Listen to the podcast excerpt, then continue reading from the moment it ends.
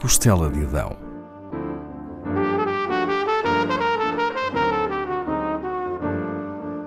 Com Paula Castelar.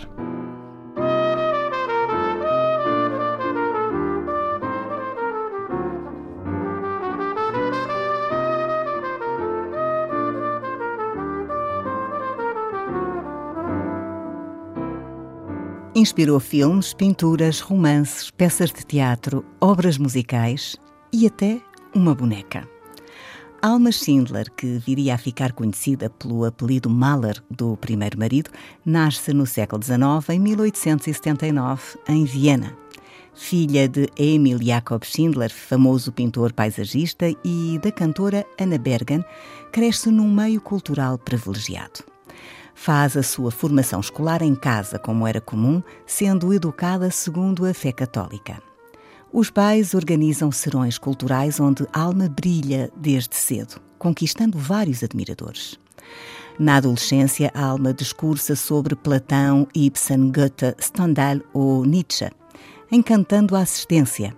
É nessa época que sofre o seu primeiro grande desgosto: a morte do pai.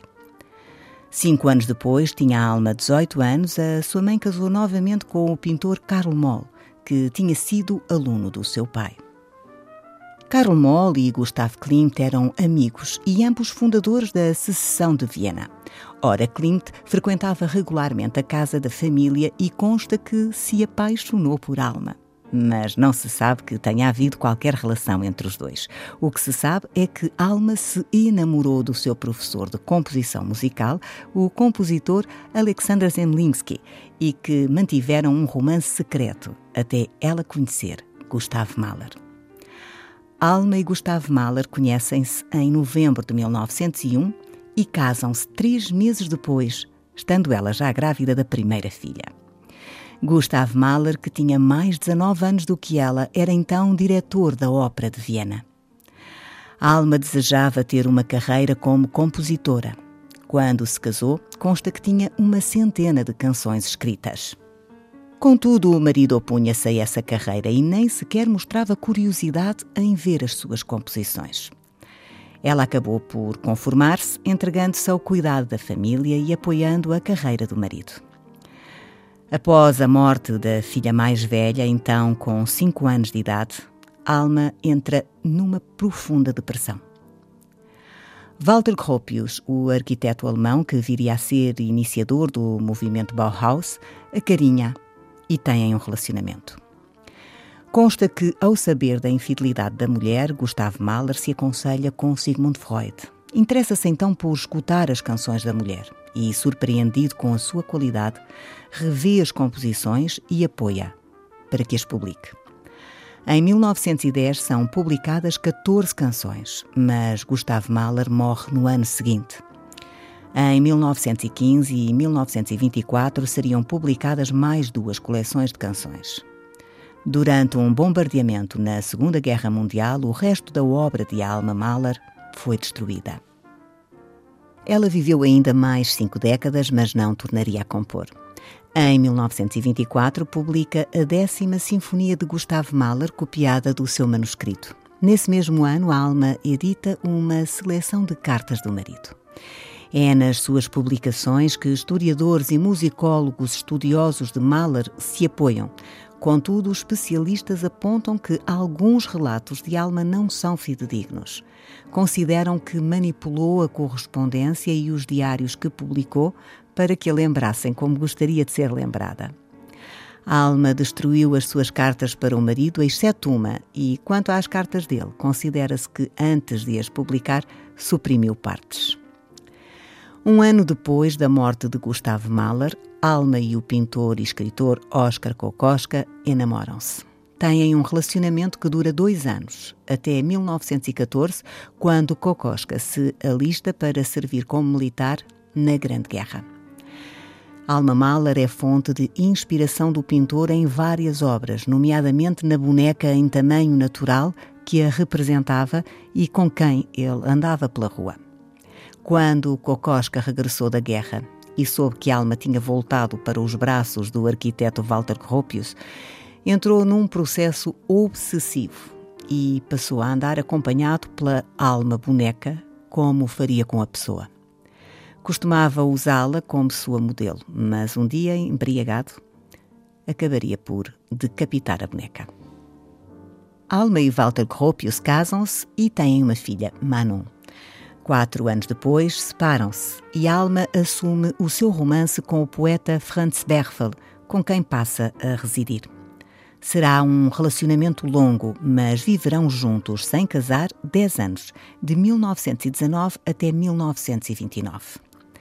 Em 1935, Alma sofre um duro golpe. A sua filha Manon morre vítima de poliomielite aos 18 anos. Três anos depois, em 1938, quando o exército alemão ocupa a Áustria, é forçada a deixar Viena, pois Franz Werfel é judeu. Fogem para a França, de onde também terão de escapar dois anos depois. Aí atravessam os Pirineus a pé, em direção a Portugal, e é de Lisboa que embarcam rumo aos Estados Unidos. Na sua autobiografia, Alma retrata assim a breve estadia em Portugal. Nunca esquecerei aqueles dias de paz paradisíaca num país paradisíaco, depois do tormento dos meses anteriores. Nos Estados Unidos, o casal instala-se em Los Angeles. Os salões culturais que a Alma organiza depressa se tornam conhecidos. Vários artistas e intelectuais europeus tinham rumado à América. Podiam encontrar-se em casa de Alma figuras como os músicos Igor Stravinsky e o conterrâneo de Alma, Arnold Schoenberg, ou o escritor alemão Thomas Mann.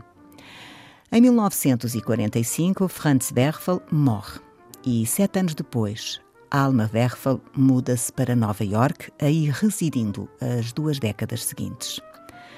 Até ao fim da vida, continua a promover as artes e a organizar salões culturais em que participam alguns dos nomes maiores da arte e cultura americanas e europeias. Publica duas autobiografias que têm várias edições. Nelas, causa escândalo, devido a um discurso sem tabus figura controversa, assumia simpatizar com Mussolini e certos fascistas alemães, embora não gostasse de Hitler. No final do ano de 1964, aos 85 anos, Alma morre no seu apartamento, em Manhattan. Não tinha escolhido nenhuma música de Gustav Mahler para a sua cerimónia fúnebre. Embora o tivesse admirado muito, consta que nunca foi grande fã da sua obra arrebatou corações desde muito cedo pela sua beleza e pelos seus múltiplos talentos. Como compositora, pouco sobreviveu da sua obra, mas a sua música é ainda tocada frequentemente. De Alma Mahler, escutamos agora a canção Licht in der Nacht. Interpretação da soprano Charlotte Margiono e da Brabant Orchestra, dirigida por Julian Reynolds.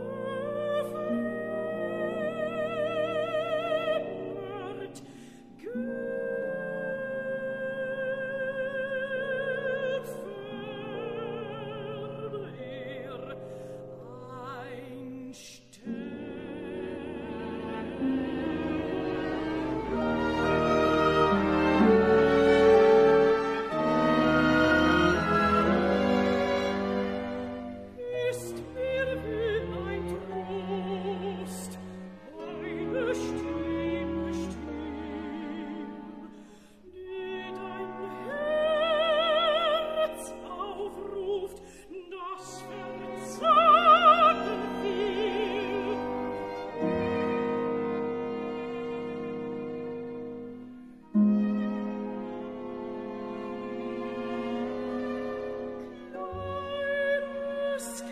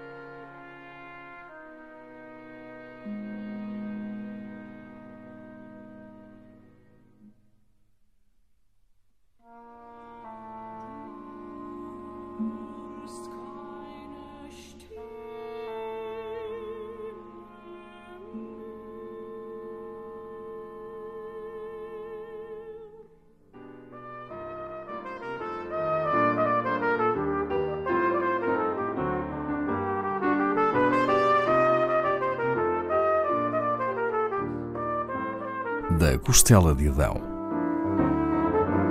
com Paula Castelar.